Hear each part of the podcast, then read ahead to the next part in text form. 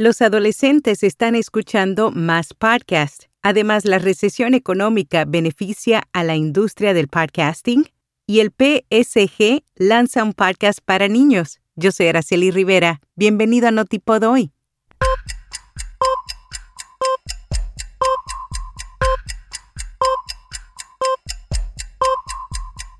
Notipod hoy. Un resumen diario de las tendencias del podcasting.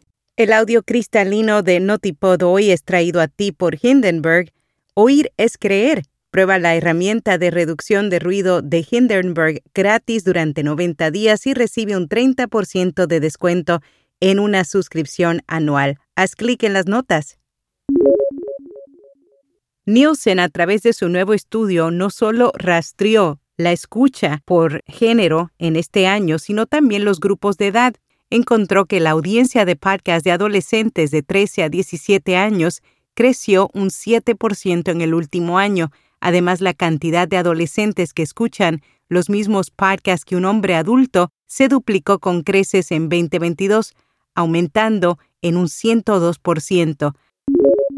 Jenna Weiss Berman, productora de podcast y cofundadora de Pineapple Street Media, reveló que para ella esta recesión económica actual va a ser realmente buena, sobre todo porque considera que en los últimos años se han realizado acuerdos con grandes talentos que no han dado buenos resultados. Por lo tanto, si en 2023 se realizan tratos que sean sensatos para todas las partes involucradas, podría ser un momento muy igualador en el espacio de negociación de podcast, principalmente porque se pensará de una manera más realista e inteligente sobre el retorno de la inversión en cada uno de los acuerdos. El PSG lanza un podcast para niños entre 8 a 14 años. El equipo de fútbol acaba de estrenar su primer programa compuesto por ocho episodios. La serie de audio sigue el escenario de los cómics de la Academia PSG publicados por el club desde 2017. El podcast aborda las aventuras de tres jóvenes aficionados al fútbol que consiguen incorporarse a las filas de la Academia del PSG. Anthony Baca, director adjunto de Digital en PSG, afirmó que su misión es ofrecer contenido y experiencias cada vez más innovadoras a sus fanáticos. Twitter se ve afectado por docenas de quejas legales por parte de ex empleados. La plataforma recientemente fue acusada por 100 ex empleados de haber cometido varias violaciones legales derivadas de la adquisición de la compañía por parte de Elon Musk. Entre las demandas de arbitraje acusan a Twitter de discriminación sexual, incumplimiento de contrato y despido ilegal de empleados que estaban de baja médica o parental. Hasta el momento la empresa ha negado haber violado la ley y no ha respondido a los demás reclamos lanza Fine Voice, una nueva herramienta que hace que la voz suene mejor.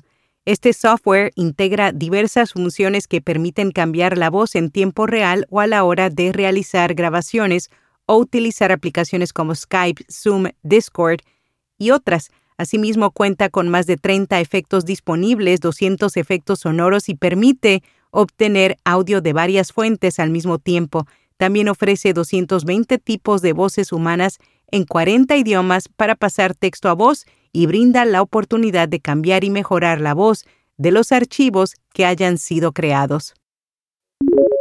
Instagram crea una página para ayudar a recuperar cuentas que fueron pirateadas. Al dirigirse a instagram.com diagonal hacked, los usuarios pueden solicitar ayuda en el caso de haber sido hackeados o de haber perdido acceso a su cuenta. Por otro lado, Mastodon sigue creciendo, la red social que ha sido considerada la mayor competencia de Twitter, aumentó de aproximadamente 300.000 usuarios activos mensuales a 2.5 millones entre los meses de octubre y noviembre. En podcast recomendado Historia Freak. En este podcast exploran el reverso, los detalles, las anécdotas y las conexiones de lo que ha pasado en este punto del universo que llamamos Tierra. Y hasta aquí, no tipo doy. ¿Quieres anunciarte en este podcast o nuestra newsletter diaria? Envíanos un email a contacto Será hasta mañana.